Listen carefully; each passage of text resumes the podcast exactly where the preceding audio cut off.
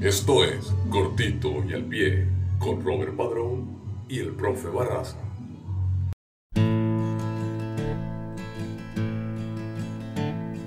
As soon as you're born, they make you feel small.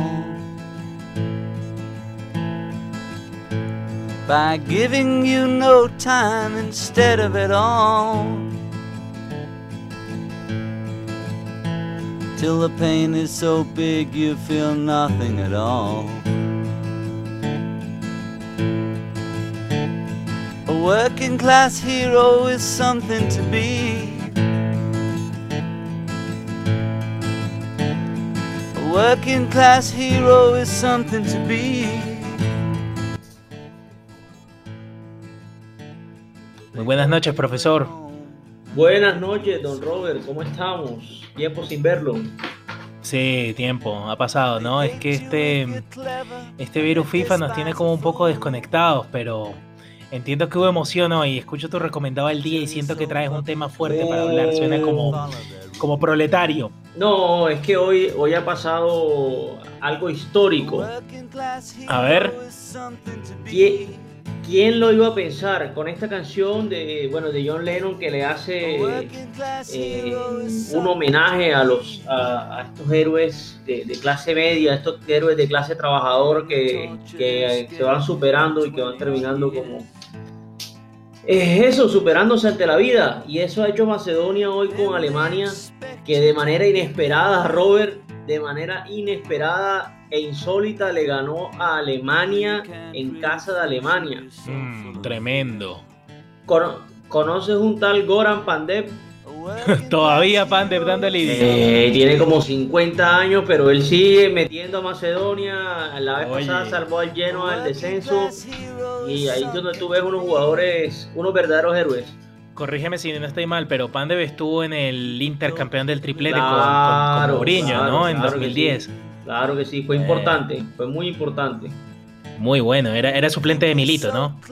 Era suplente de todos, pero jugaba bastante, alternaba Sí. bastante con todos. No, el tipo, era, el tipo era muy bueno y bueno, me, me- me alegra por él y me alegra también por, por Alemania que haya perdido, ¿no? Porque pues yo decía que yo decía que esas eliminatorias eran una pachanga, pero pues parece ser que no. Parece ser que hubo, hubo más acción de la que pensábamos que, que podía haber, ¿no? Digamos que tuvo, tuvo, su- tuvo buenas sorpresas. Para, para el bien del Sí, fútbol, la, la- la de Macedonia por arrancar, pero bueno, eh, arranquemos entonces por ese grupo, ¿no? Por el grupo J, de atrás para adelante. listo, arrancamos de atrás para adelante. Primero ese grupo conformado principalmente por Alemania, Sí. que era candidataza y recontra favorita. A ver, Pero de la nada, de la nada viene y aparece Macedonia y daña el caminado. ¿ah? Es la. Robert, es la. Es que es la tercera derrota en toda la historia de las eliminatorias para Alemania.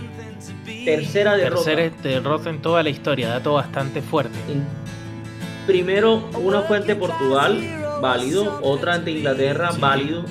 Pero esta ante Macedonia, uno de los alemanes más fuertes de, de- de- de la, de la historia. Eh, increíble. 18 victorias consecutivas tenía. Profe, y Alemania tenía todas sus figuras, ¿no? En cancha tenía, tenía un buen equipo parado, tenía Sí, Kai Havertz, y sí, tenía sí, Sané, no, ¿cómo, cómo, cómo salía a jugarle? Eh.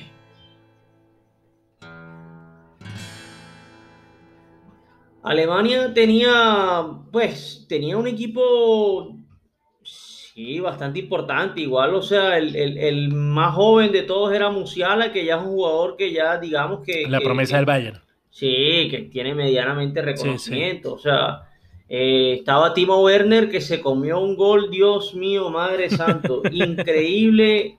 Era el 2 a 1 y viene y, lo- y- y- y se lo come al minuto 78, 79 y de vuelta viene el- vienen los macedonios con, y ¡pra!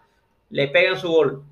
Estaba Gundogan, estaba Goretzka, Kimmich, Havertz, Nabri, eh, Sané, era el equipo, era, todo el equipo. No sé si fue exceso todos. de confianza, no sé si fue exceso de confianza o definitivamente eh, los europeos eh, se pusieron un poquito el overall, pues los, los, los, los otros europeos, no los que Sí, estamos los equipos a menores.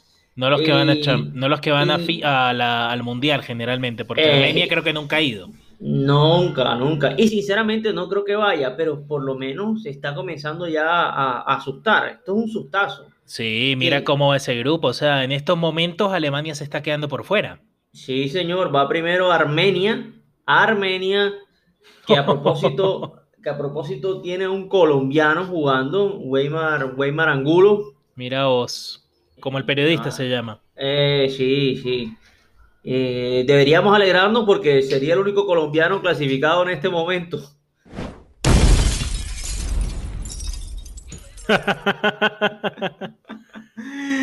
Eh, sí. Armenia es Colombia. Armenia Colombia, así es. Y va segundo, segundo Macedonia tras este, este batacazo que pegó. O sea que ni siquiera Alemania estaría peleando por el famoso repechaje que hacen en, en Europa. Completan el grupo Rumania, que mm, lejos de la Rumania de los 90, ¿no? La que nos ganó en dos mundiales.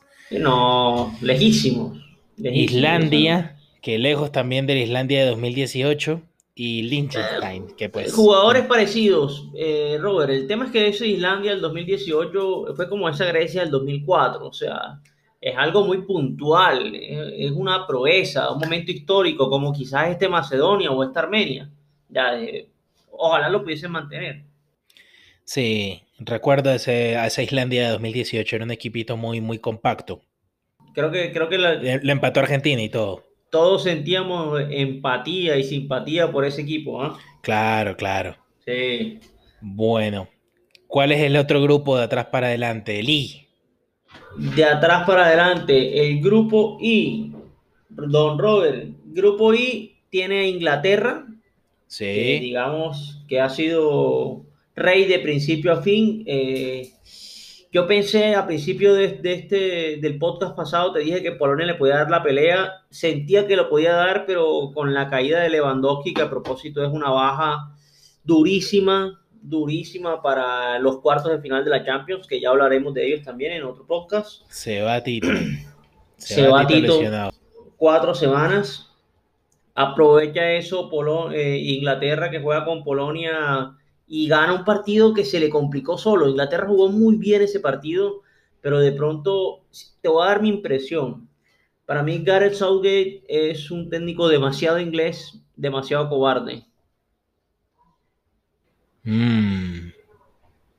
¿En qué, Y- por, qué, por qué lo dices? Por, porque mira que ha ganado los tres partidos, ¿no? O sea, ¿pero qué dice? ¿Que le falta arriesgar más o que Sí, su equipo de pronto no tienen sorpresa o... Eh, ahí está, es un equipo que tiene muy buen ritmo, juega muy bien, pero si el partido va 0-0 o va 3-0, a él le da igual. Él no tiene, no tiene cambios, no tiene fórmula. El partido iba 1-0 y a Inglaterra dominada, pero de pronto lo complicó Stones.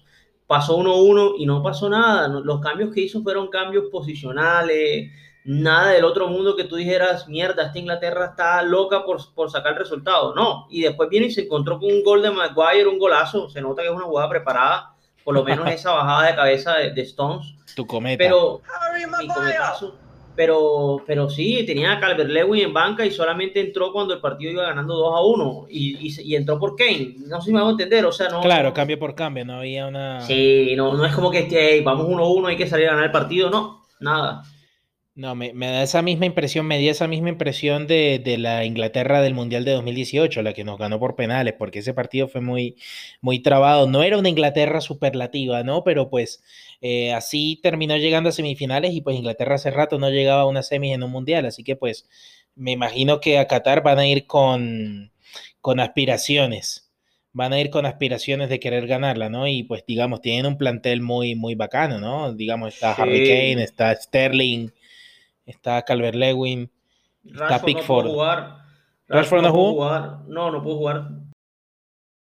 Eh, pero estaba Foden, Mason Mount. Hay muchos jóvenes muy buenos. Kyle Walker. Mira vos. Y bueno, y sin Tito en el camino, ese grupo es de Inglaterra cabalgando y comandando. Sí, ahí ahí se va, el Polonia se va a pelear el segundo puesto con, con Hungría, seguramente. Que La Hungría de Sobosalai. eh, de, de- de la cometa de, de algunos. Eh, es un buen jugador. No diremos nombres. Es un buen jugador, pero pero sí, Hungría no creo que le vaya a dar, no creo que le vaya a dar, no creo que le vaya a hacer peso a, a esta Inglaterra, la verdad. Bueno, Suena interesante el grupo. Completan Albania, Polonia con Tito lesionado, Andorra y San Marino que pues no tienen nada que hacer ahí. Gracias por participar. Pasamos al H. El H, Croacia. Sí. Que pensábamos, por ser subcampeón, que se iba a llevar el grupo de una, se lo iba a llevar por delante y pasa que el primer partido viene y lo pierde. Y todo el mundo dice, mierda, esto se va a complicar. Eh, y bueno, va primero, pero no, no, no hizo los nueve puntos que suponía que tenía que hacer. Eh, le sirve que jugó con Malta este último partido y que obviamente Malta chico es fijo. el chico fijo. Sin embargo, entonces tiene en, esos, en, eso, en ese grupo a, a Eslovaquia y Eslovenia, que no creo que vayan al Mundial, pero son esos equipos que te complican un partido. Claro. Te complican un partido y con él te puedes embolatar. Y tienen a Rusia, que dopados o no dopados, siempre están ahí. Interesante ese grupo, ¿no? Sí, interesantísimo. Interesante, puro, puros eslavos. Croacia, Eslovaquia, Eslovenia y Rusia. Sí, señor. Igual la eliminatoria está temprano, ¿no? Son tres fechas apenas y ellos juegan doble partido, ¿no? En seis equipos, son diez fechas en total, ¿no? Van, van un 30% apenas. Sí, sí falta, pero, pero obviamente estos equipos normalmente cuentan con, los nueve puntos de entrada, esto, tipo Croacia, España, Holanda, Inglaterra, pues los, que los denominados punteros de grupo. Holanda no está tan sencilla, mira, este grupo G, el que sigue, me parece interesante, este me parece el grupo de la muerte. A ver, te leo. Increíble. Va Turquía punteando con siete puntos, dos ganados, un empatado. Sigue triple empate en el segundo lugar. Holanda, Montenegro y Noruega. Ambos dos partidos ganados, un partido perdido. Y hay, muchas cosas de qué hablar ahí. Hay muchas, cosas, hay muchas cosas de qué hablar ahí. Profe, háblame primero de Turquía. Háblame primero del líder. ¿Qué, qué, valores tienes? ¿Cómo ves al equipo? Tú consiguió resultados importantes, ¿no?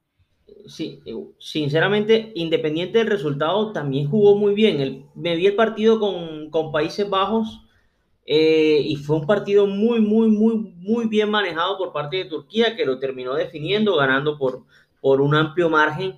Luego le tocó Noruega, que Noruega con Haaland uno esperaba que le diera un poco más de pelea a Haaland y, y Odegaard, pero no, Turquía se lo llevó por delante de visitante y le ganó por diferencia de tres goles, lo que uno esperaría y uno diría, mierda, este Turquía va directo al Mundial. Pero viene Letonia, viene Letonia y le va ganando 3 a 1 a Letonia y yo no sé qué, espíritu de Messi se les pegó que, que quedó 3 a 3. O sea, ¿Cómo vas a empatar 3 a 3 con Letonia?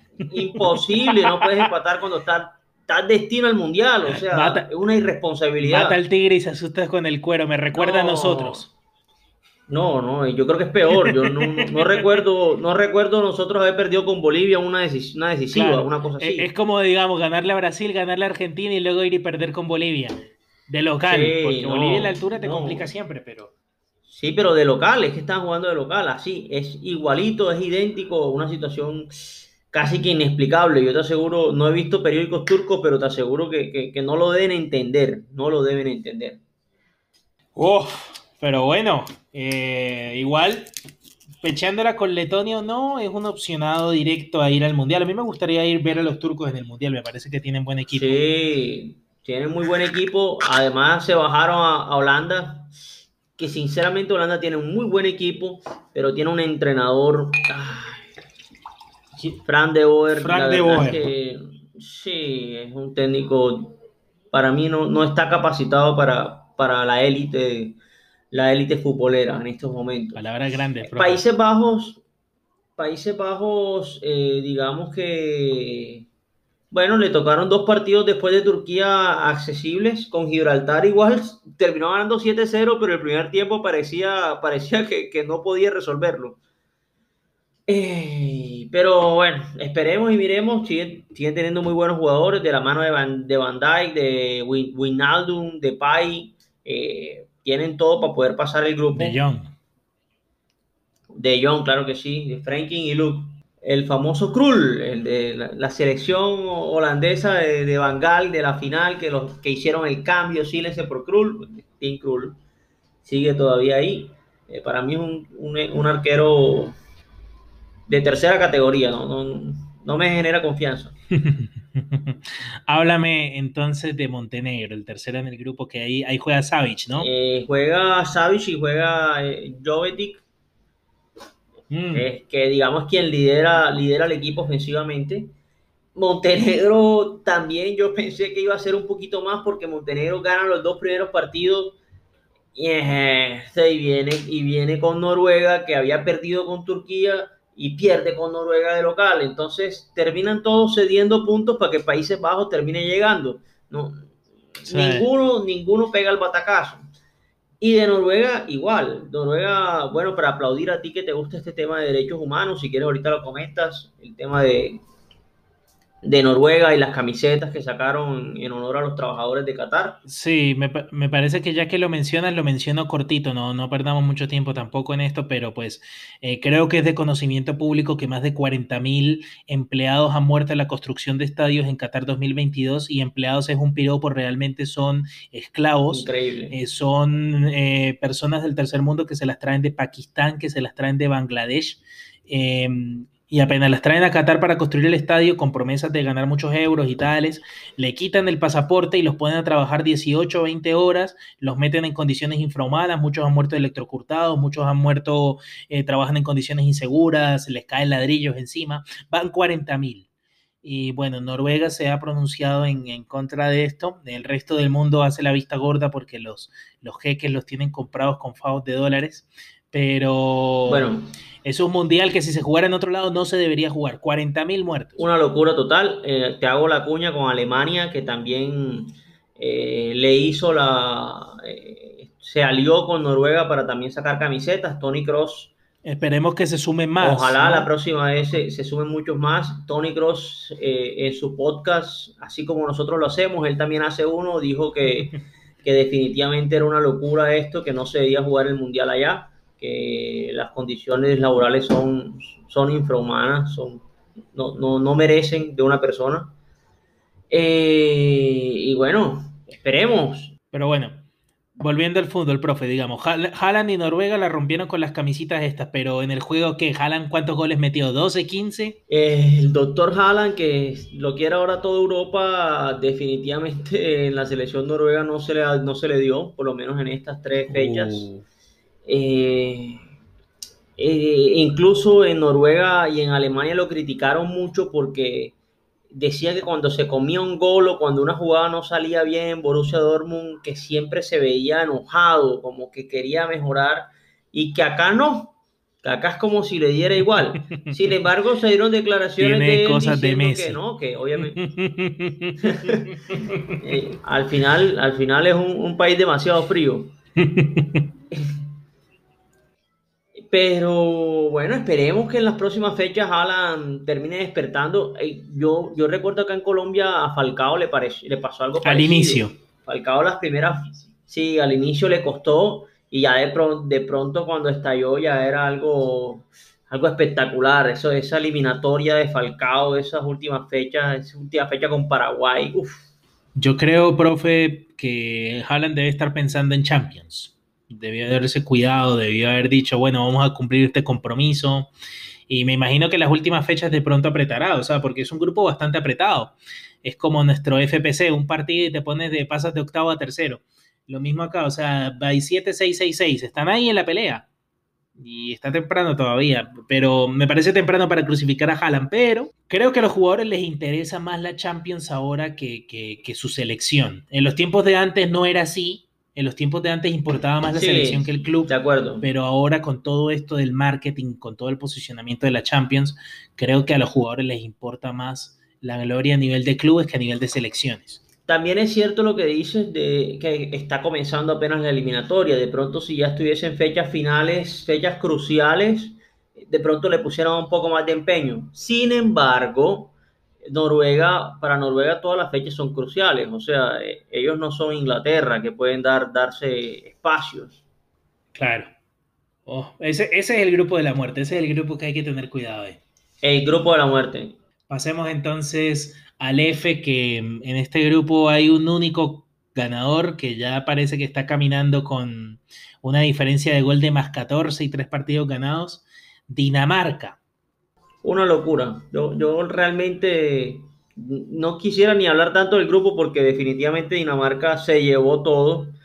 Eh, pensé que Austria le iba a dar un poco más de pelea, lo dije en el podcast anterior, pero nada, vino hoy, le metió cuatro, se los paseó, se los bailó, sobre todo en el segundo tiempo que, que estalló esa, esa ofensiva danesa.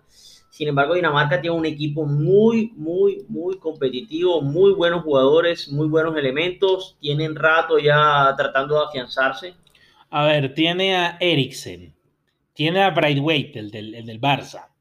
Sí. Que jugar en el Barça no es lo mismo jugar en el Levante que jugar en el Barça. Ya juega en el Barça y ya pesa Ah, juega en el. Barça, así es. Eh, Delaney, Yusuf Poulsen, el del Leipzig, y Dolberg. Y tiene a Hoiberg también, el del Tottenham. Sí. A Kjaer, el del Milan. A Christensen, el de... El del Chelsea, pero a mí el ese. Christensen me parece un, me parece un verde. Eh, pero con tú, con Thomas Tuchel, ahora parece, Dios mío bendito. ¿Qué ¿no? es? Tú ves y lo- Es Pu- parece Puyo- el Kaiser, pa- parece Beckenbauer. Beckenbauer reencarnado, ¿qué? ¿O que- qué putas? Yo no sé qué, qué Tuchel qué, qué- hizo con, es- con esa gente de verdad, porque lo cambió a todos los defensas. Lo Tiene puso a a. Daniel Vaz, tiene a Daniel Vaz, lateral derecho del Valencia, que es una persona muy Bueno, funcional, bueno. y el arquero, y el arquero, por supuesto, el hijo de Peter Schmeichel, Ca- Casper Schmeichel. Casper es Michael Stanés, verdad, verdad, verdad. Profe, Sí. eso me acuerda, vi este fin de semana en Netflix una película sobre el verano del 92, la copa esta que ganó Dinamarca en, en Suecia, que entró por la ventana, que la clasificaron a último minuto porque a Yugoslavia la descalificaron por la guerra Sí. y terminaron saliendo campeones de una manera muy insólita. Y no se las recomiendo mucho, la verdad no es tan bueno, o sea, bacano porque relata los hechos y hay como unos dramas atrás, pero los daneses en general me parece gente aburrida, gente como falta de... Sí, sí, es, es como- y contaron la historia como, como aburrido, o sea, como que sí, ah, sí, Claro, ganamos ya. claro, sí, sí, sí, Sí. sí, no, Co- como, como algo Sí, casual. eh. Como lo que realmente dio para la historia eso. O sea, realmente a partir de ahí los Ladrup, eh, Michael y todos esos comenzaron a, a estallar el mundo. Claro, pero no, la, la historia estaba un poco más enfocada en el técnico, en Nielsen, que el man había sido asistente de Sepp, eh, eh, y cuando Sepp se fue, dudaron en darle el cargo, buscaron a otros entrenadores, buscaron un extranjero y después fue, fue como la cuarta, quinta opción y los jugadores no lo respetaban. Eh, los, mm, los Laudrup, los hermanos Laudrup, no, no le querían correr en la cancha, no le corrían en los entrenamientos, no hacían nada, no hacían una mierda. Y eventualmente fue que terminó ganándose la confianza de ellos, pero, pero le costó, o sea, porque era, era, era un nadie. Ese equipo va a ser recordado porque en verdad ese equipo muy, muy, muy buenos elementos tenía, era muy bueno y obviamente fue una copa ganada de la nada. Bueno, profe, pero con todas estas figuritas danesas que estamos nombrando, pues probablemente lo vamos a ver en el Panini de- del año que viene. Pero, ¿qué, qué, cuál equipo es más, este o el del 92? Lo que pasa es que es difícil, primero porque a uno la historia eh, lo llena un poquito más y obviamente a uno le golpea. Uno comparar, por ejemplo, a Casper Schmeichel con, con Con el gran. Peter Schmeichel Ujú. parece una brutalidad, o sea. Pero es- este equipo está, es completo, es completo y es una selección que, que como lo vayan dejando se te va metiendo y cuando menos te das cuenta está en semifinales, porque es un equipo muy bien muy equilibrado y tiene muy buenos elementos en todas las fases. No es que tiene buena delantera, no, tiene buenos jugadores en todo, desde el, desde el arquero hasta el delantero. Bueno, bueno, tengamos en cuenta Dinamarca. Igual hay que decir las cosas como son, tampoco es que esté jugando con nadie. Estaba Escocia, Israel, Islas Feroe, Moldavia y Austria. Austria de pronto Sí, Austria pensaba que yo que era el quien le iba a dar pelea. Está Escocia, que en su momento era un equipo aguerrido, no, no siempre eran tan buenos, pero, pero nunca se dejaban golear y claro, bueno, iba a mundiales eh, en los tiempos de antes. iban a mundiales, sí, iban a mundiales a matarse en mundiales. Eh, y, y bueno, Israel puede dar una que otra sorpresita, pero no, eso Dinamarca se lo llevó. Eso no, no pare de contar. Sí, la verdad es que estos tres partidos mostraron una tendencia muy marcada ahí. Pasemos a E, el grupo de, de Bélgica, que, pensa- que va líder, pero no tan contundente como pensábamos, ¿no? La, la República Checa le ha hecho un poco de frente. No sé, profe, si nos quieras ampliar un poco más de eso. Eh, Bélgica tiene un equipazo. Es un equipo para ser campeón del mundo, la verdad. O sea, los, los nombres que tiene. Eh, ya después si pecha o no por, porque es difícil ser campeón del mundo es otra cosa, pero tiene unos nombres muy fuertes. Me parece que juega muy bonito también. Este Roberto Martínez le da una, un ADN así como medio Barça, como mucho toque, mucha, Sí, mucha creatividad Sí. atacando. sí, pero y también tienen precisión arriba con Lukaku, Sí. con Origi, o sea, tienen muy buenos jugadores. Kevin De Bruyne, que es el Eh, mejor armador de la Premier. Sí, pero entonces vienes y el en la primera, en la primera jornada te empata con República Checa y uno queda descolocado. Uno piensa que, que va a salir a, a, a, bo- a- a vapullar a un equipo de estos y nada. Le toca seguir remándola. Eh, sin embargo, va puntero, va puntero Bélgica. Eh, Profe, una pregunta. ¿Qué, qué hay en República Checa? República Checa, vamos a mirar el equipo titular de República Checa. Bueno, el más sonado es Thomas Sousek, que es el, el que es, digamos, la revelación de la Premier League con el West Ham. No sé si lo has visto, es un monstruo. Sí, Eh, sí, sí, sí. sí. sí. Tiene a, a Patrick, Patrick Schick, que era una promesa, una- un delantero promesa. Ahora mismo creo que está en el Bayern Leverkusen o en el Leipzig, uno de los dos. Pero él en la Roma era, o sea, semana ha pasado por equipos pensando que, que iba a dar un golpe más alto. y Se parece mucho a Seco. Eh, Kufal, que juega con, con Soucek en el West Ham. Eh, y tiene otros buenos jugadores que juegan en Bundesliga, juegan en, la Serie A, tipo Dárida, tipo Yanko, eh, este Boril. Tiene a Bakli, que es arquero del Sevilla. Tienen, tienen buenos nombres, tienen buenos nombres, sin embargo, eh, sí siento que obviamente se van a quedar cortos. Claro, pero digamos su, su base está en el West Ham, que está haciendo un campañón en Premier League en estos momentos, ¿no?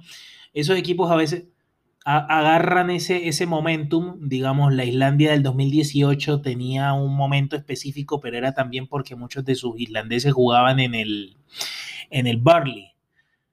Y el Barley tenía, había hecho una buena temporada en ese, en ese 2017 cuando habían clasificado. Entonces, creo que eso le, le- les da ritmo de juego y les da nivel y eso los pone, o sea, no es lo mismo jugar en la Premier que jugar en, en- en otras ligas, ¿no? En, en Sí. ligas menores. Y a, y a propósito, Se juegan Robert, otro- Dale. y a, pro- a propósito de República Checa, eh, tiene a, a Kudela, que de pronto no lo tengas en el radar, pero Kudela eh, fue ese que fue víctima de víctima no, fue quien eh, hizo una connotación de racismo en el partido contra el Rangers Slavia Praga, que, que al negro lo, lo, lo, lo recontratiró, lo recontra odió, no me acuerdo el nombre del negro ahora, eh, y vino Gareth Bale, eh, el partido era con Gales y le pegó un codazo como recordándole, recordando lo que hizo. Bale le pegó un codazo. Sí, Bale le pegó un codazo que, que lo aplaudieron en, to- en, en toda Escocia. claro, solidaridad británica. Sí, sí, sí. sí. Pero bueno, a- a- ahora que, ahora que mencionas a Bale, va, un- va un nivelcito abajo de la República Checa. ¿Cómo quedó ese partido? ¿Cómo, le, cómo quedó Gales Checa? Gales terminó ganándole a, a República Checa. Eh, O sea que la República también- Checa está ahí, de- está ahí arriba con un punto más, pero transitoriamente. ¿Quién sería el opcionado para el segundo puesto? Está entre ellos dos, me imagino. sí, sí, eh, entre ellos dos va a salir. Eh, República Checa con Gareth Bale y con Flash James. Yo pienso que son jugadores que van a marcar mucho la diferencia en, en- en- la eliminatoria. Aaron Ramsey Gales- está ahí también, ¿no? En Sí, Gales. está, no jugó, pero sí, también está. Recordemos que esta Gales fue sorpresiva en la Eurocopa pasada. Sí, es cierto. También en la, en la Nations League le ya hecho bien. Va, va a subir al grupo A. Sí, Va a codearse, va a comer en la También, mesa de los también. grandes. Entonces sí, de pronto vienen y, le encajan una, victoria Bélgica de la nada, como le pasó con Alemania, y comienzan y se ubican otra vez. Bueno, profe, pasamos entonces al grupo D, el grupo de Francia. Bueno, Robert, ¿no? Háblame tú de Francia. ¿Cómo viste a Francia en, esta jornada? Pues embolató al principio con Ucrania, con un autogol ahí, pues realmente había dominado la mayoría del partido, eso sí medio lo alcancé a ver. Eh, y digamos, pues con Francia también pasa algo parecido con Mbappé, ¿no? También tiene como cositas de Messi, que no, no, no está corriendo mucho en su selección. Sin embargo, bien que mal con ese empate. Luego tuvo una victoria con Kazajistán y luego el tercer partido tuvo una eh, victoria contra Bosnia, si mal no estoy. Y entonces, pues no es que tenga un grupo muy pesado tampoco, y es que Francia tiene una particularidad, y es que, pues, primero empezando que es la vigente campeona, y segundo que tiene nómina como para armar tres o cuatro onces. Y paró once que digamos parecían que eran B, pero había jugadores muy de peso y muy, muy importantes en el, en el fútbol europeo hoy en día. Yo creo que lo va a ganar de calle, eh, a pesar del tropiezo que tuvo con Ucrania en el, en el, primer partido. Eh, pero lo veo firme candidato a, a, ir al Mundial. Muy de acuerdo, muy de acuerdo. Eh, también esperamos que dominara un poco más, pero bueno, va ganando su, va ganando su, su grupo. Eh, Griezmann, eh, allá sí es el puto amo. Griezmann allá es un animal, otro, otro jugador. Ese sí parece, ese sí. es anti-Messi en ese con la selección. Eh, y aprovecho el grupo, Robert, para preguntarte un poquito sobre Kazajistán. Kazajistán tuvo la oportunidad de estar en Asia y estuvo en Asia antes en las eliminatorias. ¿Y por qué se fue para Europa? Por plata, profe. Por lo que mueve el mundo, por plata. Les entra más plata a la Federación Kazaja estando en la UEFA y con sus equipos jugando en Champions eh, por reparticiones equitativas de, ingresos pero pues perdió una oportunidad significativa de, de, clasificar al Mundial. Digamos, las eliminatorias en Asia son más baratas. Juegas contra Mongolia, juegas contra Myanmar, contra Bangladesh. Eh, acá te toca codearte con Francia y con Ucrania y pues vimos que no les da el nivel. Pero ojo, Kazajistán hizo un partido decente, me pareció, contra, contra Francia. Fue una, fue una derrota digna. Sí, Kazajistán es de partidos decentes, pero no los gana no lo gana y no, no creo que los vaya a ganar. No, no, no, Es correcto. O sea, son decentes y pienso que el equipo contrario deja que sean decentes también. Sí. Sí, sí, no la aprietan mucho. Pero bueno, eh, ahí está Kazajistán, última de grupo. Un partido empatado. Eh, creo que fue contra Finlandia, otro que no pinta nada ahí selección. Bosnia fue al Mundial, Bosnia fue al Mundial en 2018. Sí, con Seco, que se esperaba que hiciera más y fue ¿Está Seco jugando? No, ¿verdad? Está todavía en la selección, sí. ¿Y por qué le fue tan mal? Eh, no es el mismo Bosnia, no es el mismo Bosnia y Herzegovina que tuviste en, en sí, para nada, ¿no? En, el, en, en Brasil.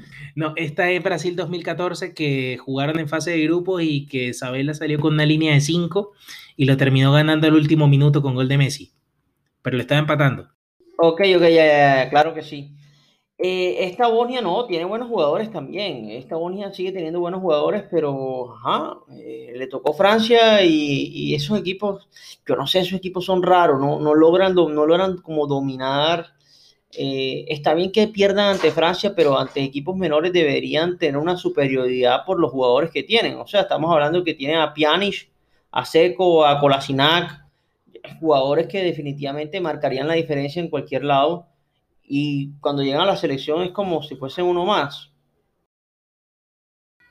Sí, algo debe estar pasando ahí, algo que de pronto no comprendemos a plenitud, de pronto es cuestión de técnico, yo, de pronto es cuestión de federación. Yo en Europa, yo le echo mucha culpa a los técnicos, ¿sabes? Porque me parece que, que estas eliminatorias las resuelven mucho los, los, entrenadores.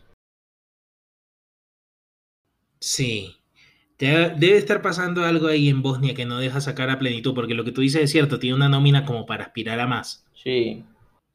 Y bueno, aún está a tiempo porque digamos está temprano y creo que falta el tercer partido, creo que le falta jugar el tercer partido a Bosnia. Sí. Eh, pero digamos, eh, tiene que pelearla ahí mano a mano con Ucrania, ¿no? Esa sería la lucha por el segundo puesto en ese grupo. Ucrania que realmente pechó, o sea, le hizo lo más difícil Chepchenko, que fue empatar la Francia. Empatar la Francia.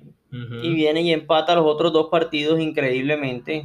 Todos uno, uno, son cosas inexplicables, la verdad. Eh, yo, si yo fuese Ucrania, yo he hecho a Chepchenko. No, profe, Chepchenko tiene mística. Pero viejo, Ay. o sea, ¿cómo le vas a empatar a Francia para pa caerte con, con Finlandia? No, no, no, no tiene presentación. Con Kazajistán, no, no, tiene, no tiene presentación.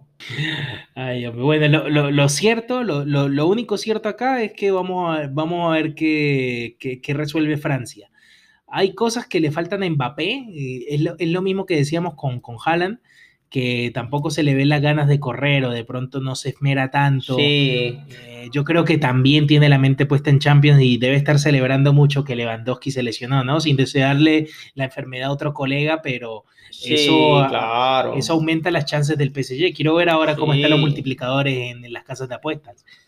Estaría interesante mirar a la- los multiplicadores. Pensaría que tuvo que haber emparejado mucho más. Sí, uno esperaría, ¿no? Pero bueno, eso lo, lo hablaremos en otro capítulo, ya que cuando se nos venga la Champions. Sí. Pasemos al grupo C, el grupo de Italia, que va primero, tres El- partidos jugados, tres ganados. Va primero, eh, sí, Italia está bien. De Rossi llegó de ayudante a ver si por lo menos hace algo, no como en Boca. no, mentira, de, de Rossi es un grande. De Rossi es un grande, de pero, pero las cosas como son, fue a Boca a robar. Sí, fue a pasear. fue a pasear y a vivir el sueño, a tomarse la fotico y tal. a conocer Buenos Aires y sentirse el italiano en, en- en Argentina, en fin. Eh, lo, lo ha resuelto bien, sin embargo tiene de, de seguidor y perseguidor a Suiza, que para mí es un gran equipo y que le puede fácilmente quitar el primer puesto a Italia. Ya se no se han enfrentado todavía, ¿verdad? No. No se han enfrentado, se enfrentan en la, no en la, en la quinta fecha se enfrentan. Ese, ese es el partido clave de ese grupo. Suiza tiene, tiene con qué, ¿no? Pero Italia es Italia. Sí. Italia es Italia, pero sabemos que Italia en, en la eliminatoria sufre demasiado. En mundiales se transforma, pero en eliminatorias Sí, siempre sufre. Italia se empieza a transformar a partir de octavos. En fase de grupos también sufre. sí, pero, es horrible. pero es como el Madrid. Tú sabes que tiene como un peso específico. O sea, Italia. Sí, es como, eh, es que hay que matarlo. O sea, si estaba mal, hay que, hay que, hay que, hay que tumbarlo. No puedes dejar que llegue hasta allá. Sí, lo dejas vivo al minuto 90 y cagaste. Sí, sí. Y sí. bueno, hay, hay, hay buenos valores en, en Italia ahora, ¿no? Está este chico Chiesa, el, del, el de la Juve, que pinta para Sí, grande. que hace- se ha tomado la batuta de la selección italiana.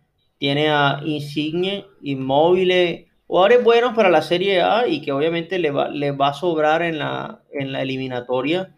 Vamos a ver si en un mundial ya, ya pueden estar a la altura. Bueno, entonces esa sería la clave, Italia y Suiza. De esos dos no pasa el grupo. Los otros tres, Irlanda del Norte, Bulgaria y Lituania. Eso Mm, están de paseo. sí, lejos Bulgaria de, de aquel equipo del 94. Muy lejos. Pasemos al grupo B, el grupo de España. Interesante. Interesante, sí, porque va España y va puntera, siete puntos en tres partidos, dos ganados, uno empatado, pero arrancó embolatando, o sea, arrancó empatando con, Grecia. con Grecia. Arrancó empatando con Grecia en el primer partido, con un penal que no me pareció, un penal que le pitaron ahí todo como ficti, pero España no, no puede seguir ganando sus partidos 1 a 0 porque le pasan estas cosas, ¿no? Sí, no, y el partido con Georgia fue peor. Fue Eh, peor. Realmente la gente estaba asustada. El periodismo español estaba, se veía fuera del mundial con esa, con esa derrota parcial que llevaba con Georgia. Además que Georgia eh, jugó muy bien, presionaba mucho a, a- a España y por un momento se asustaron los, los españoles. Claro, pero terminó saliendo Dani Olmo a salvarle las papas. Se salvó las papas al último Enrique. minuto. Y bueno, y termina este último partido jugando con, con Kosovo, que no sabemos qué es. ¿Qué es Kosovo? un, un- un pequeño país, eh, como un chiringuito. un chiringuito. ¿Verdad, profe, que le pusieron el nombre en minúsculas en la transmisión española? Sí, Kosovo? sí, no, y- incluso tengo entendido que, que prohibieron nombrar siquiera el país, o sea, prohibieron nombrar a Kosovo. Eh, realmente fueron cosas extrañas, ¿ah? Que tú sabes, profe, que a España no le conviene reconocer a Kosovo porque tiene su propio verguero con Cataluña. Si reconociera a Ah, Kosovo reconociera es como Cataluña. si diera Ah. pie para que se pudiera, para que Cataluña se pudiera Ok, ok, ok. independizar. Ya ahora me queda más claro esa parte. Eh, eh, esa, esa es la razón por la cual no le dan el, el- el lado a Kosovo en su división, porque, porque tienen sus intereses ahí con que Cataluña siga siendo parte de, de España. Ellos, ellos dicen que es, España es indivisible. país más dividido que el carajo. Imagínate tú, es como si tuviéramos un idioma en la costa. Ya estamos divididos acá en Colombia, ahora, ahora ¿qué tal si tuviéramos un dialecto aparte? Totalmente, ¿no? Y, y- y ojalá fuese la única región. O sea, casi todas las regiones administrativas españolas, casi todas tienen una cultura totalmente diferente a lo que, a lo que piensan en Madrid. Pero Los bueno. vascos son diferentes a los gallegos, son diferentes a los valencianos, son diferentes a los catalanes, son diferentes a los asturianos y entre todos son diferentes a los madrileños. Sí, sí. Yo- es un escabeche que tienen ahí. Yo creo que se parecen más todos ellos juntos que a la misma gente de Madrid. No sé si me van a entender. O sea, Sí. eh, sí, todo- todas las regiones se, se- podrían armarse otra, otra región y llamarse ex España y, y, y y concertan con algo. Es que bueno, profe, el centralismo provoca esa- esas cosas. Sí, así Pero bueno, es. me- em, e- el, el punto tal, España, indivisible o no indivisible, conjunto o no conjunto, va a primera, siete puntos en tres partidos, ganó de mierda contra Georgia y hoy contra Kosovo, ¿cómo le fue? ¿Ganó bien o...? Sí, no, ganó bien, ganó bien. Eh, realmente Luis Enrique le va encontrando, digamos, la forma. Puso a Marco Llorente esta vez de lateral derecho, le funcionó. Eh, puso a este eh, Gerard Moreno adelante, le funcionó. Eh, yo creo que Gerard va a terminar siendo titular porque siempre que juega hace gol o asistencia. Y sí, resolvió. Pienso que el sofoco este que pasó con Georgia se tuvo que avispar. Los jugadores se avisparon. Pasó algo con Sergio Ramos. Para mí está siendo más polémica de lo normal. ¿Qué pasó con Sergio Ramos ahora, para ver? Jugó el primer partido y, el, y, y jugó 45 minutos. El segundo no lo jugó. Eh, la- supone uno que es por la lesión, pero Sergio Ramos el tercer partido juega 5 minutos.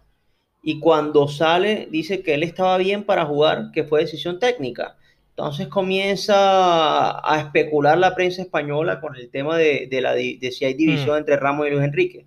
Hmm, Y a la prensa española que no le gusta eso, A la prensa española le encanta el puterío, mío, y más con Sergio Ramos. y más con Sergio Ramos. Sí. Y Pero bueno, bueno, tiene, tiene buen equipo España, me parece, uf, ¿no? eh, Pedri, Pedri dominando el mediocampo Pedri es el español. futuro. Uf, Y eso que no estaba este, el del Adama Traoré, ¿no? Adama no, no, no, no, no estaba en Y eso que no estaba. Sí, no, hubo varios que no, que se quedaron, sin embargo, ti- tienen muy buenos jugadores. ¿Ansu Fati jugó? Ansu? Fati Sigue sigue lesi- lesionado, sí. Le- Lesionado. se le complicó la lesión. Mm, Ojalá, ojalá pueda superar eso, ¿ah? Una lesión de esas muy fuerte. malas noticias en Can Barça. Pero bueno, eh, ¿quién más está en ese grupo? Está Grecia, que había empatado con España, está Suecia. Suecia con el regreso de Zlatan, que va bien, Volvió va bien. Zlatan. Me hicieron una pregunta que días, profe. Es una pregunta interesante. ¿Puede Zlatan, si juega en Qatar 2022, sacarle el récord a Farid Mondragón, del jugador más longevo en jugar un mundial? ¿Cuántos años tiene Zlatan? La respuesta es no. Zlatan tiene 39 y cumple los 40 en octubre. Y No da. cumpliría los 41 en octubre, eh, antes del mundial que sería en noviembre del 22, digamos, si Suecia clasifica. Pero tendría 41 años y 7 días o 9 días, algo así. Igual, Farid Mondragón tenía 41 años, pero varios meses más. igual recordemos, Robert, que ya el récord de Farid Mondragón no es de Farid Mondragón, Ah, no, es de un egipcio, de ¿verdad? un egipcio, sí señor, también arquero que lo superó ahora en el último mundial. Mm. Pero bueno, igual meritorio lo de Zlatan. Algunos, Sí. algunos con 39, con 36 no pueden jugar ni en Millonarios, no diré nombres, pero otros con 39 están aportándole a su selección y dando asistencias. Sí, sí, no, y, y un jugador demasiado referente. Te aseguro que la gente llora con él. Zlatan despierta muchas emociones, aunque tuvo una historia de amor y odio con su selección, ¿no? Una... Sí, era un rifirrafe, pero al final Zlatan es Zlatan. Es tan increíble que, que, que tiene una palabra. La palabra Zlatanear en Suecia existe. Claro, había- habían ciertos sectores de la prensa también que lo resentían por su, por su ascendencia eslava y porque no era el típico sueco rubio o Sí. azules, ¿no? No cantaba el himno tampoco. Sí, pero les tocó aguantárselo. El talento, el talento. Talento fluye. no pelea con Sí, nadie, El parce. talento El- no el- pelea con nadie. El talento no conoce de razas tampoco. Sí, a, a mí ponme a, a Cristiano Ronaldo, Haaland y Mbappé colombianos, nacidos en, en, en- en Tumaco, donde sea que yo, yo te los acepto. En Corneta Sucre. Eh, y bueno, profe, nos queda, nos queda el grupo A. el grupo A. ¿Cómo le fue al bicho? Cristiano, Cristiano Ronaldo se fue bastante enojado en esta, en esta, en esta primera jornada. Un gol que le anulan ante Serbia. Increíble. La verdad es que Cometiendo injusticias con el bicho como si fuera un Teo. Sí, la verdad es que eh, fue, fue difícil esa situación, el gol era, era lícito, el VAR no existe eh, en estas eliminatorias, el árbitro le fue y le pidió disculpas después a Cristiano por anular el gol, que eso jamás lo había escuchado, la verdad, que un árbitro llamara a un jugador a pedirle disculpas. Bueno, es que es el bicho. Eh, ajá, eh, eh, no sé si supiste la historia del, del brazalete, que tiró el brazalete de la- del, del enojo después del partido, después del partido no, sin haberse terminado el partido, él se salió, tiró el brazalete y lo dejó ahí tirado. Un, un serbio cogió ese, ese brazalete y lo hizo como una donación para un niño que, que, que- tenía, que tenía problemas y que necesitaba como una operación y eh, ha recaudado un, un cojonal de plata ahora con ese brazalete. Tremenda historia, profe. ¿Cuánto darías tú por el brazalete del bicho? No, profe, yo no tengo esa cantidad de plata. Yo, ¿Cuánto Eh, darías? Si tuvieses toda la plata del mundo, ¿cuánto darías por el brazalete si tuviera ese, si tuviera esa cantidad de plata, diría que algo así como 250 mil euros. ¿Darías tú 250 mil euros?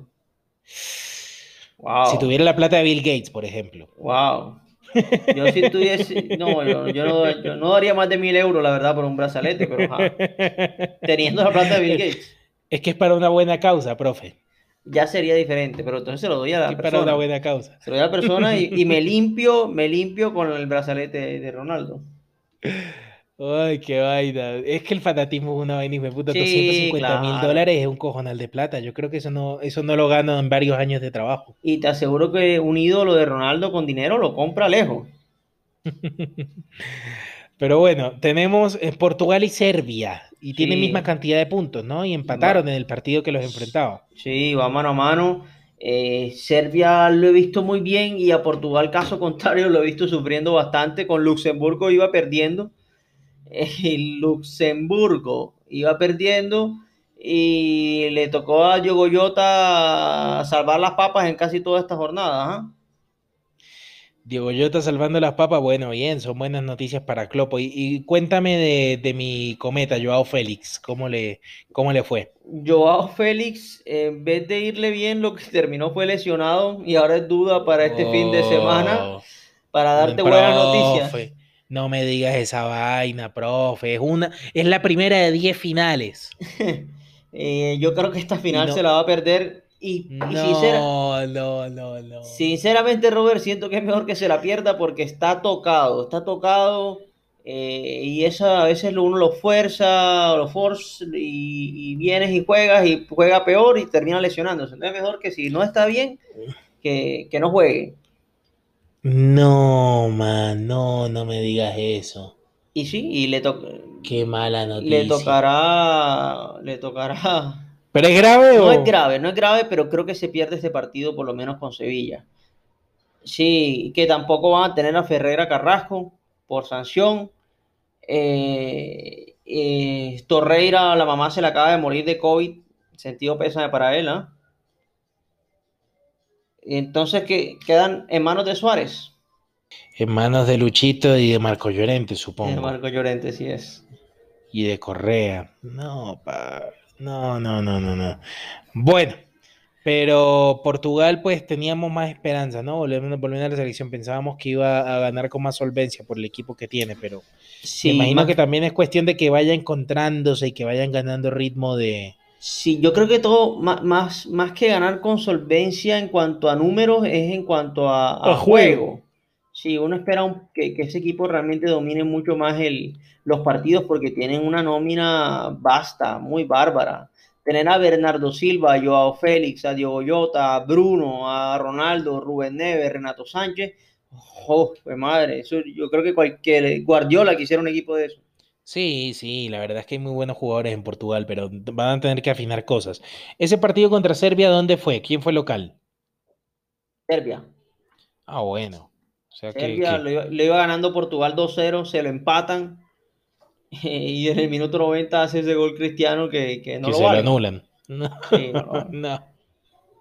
Que, que- Cristiano decía en, en, en, en mitad de la transmisión, Imer Machado, Imer Machado, este es nacional,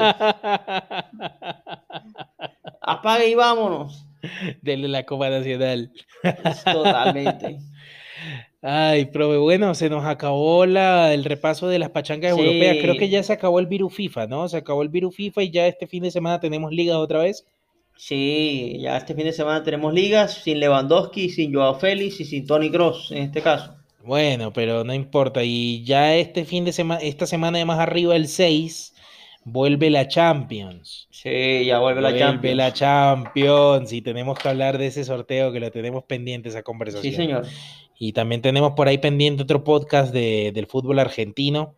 Eh, vamos a ver cuándo lo, lo podemos tratar, pero pues creo que esto sería todo por, por el programa de hoy, porque ya se nos alargó un poco el chico. Larguísimo, pero bueno, las eliminatorias tuvieron su- Sustancioso. No, no, hubo bastante de que hablar. Yo te decía que eran pachangas y terminé estando equivocado. terminó siendo emocionante, No, no. sí, terminó siendo emocionante. Esperemos para la próxima jornada, ya creo que ya viene siendo para Copa América, podamos hacer también un especial de la Copa América.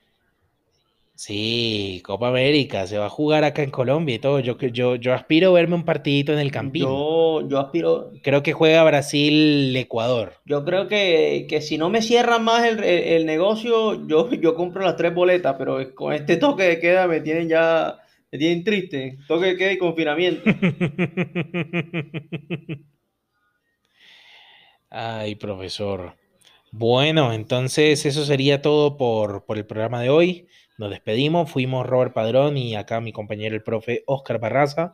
Y esto fue cortito y al pie. Muchas gracias a todos los que nos escuchan. Saludos, mi gente. Y hasta la Nos próxima. vemos.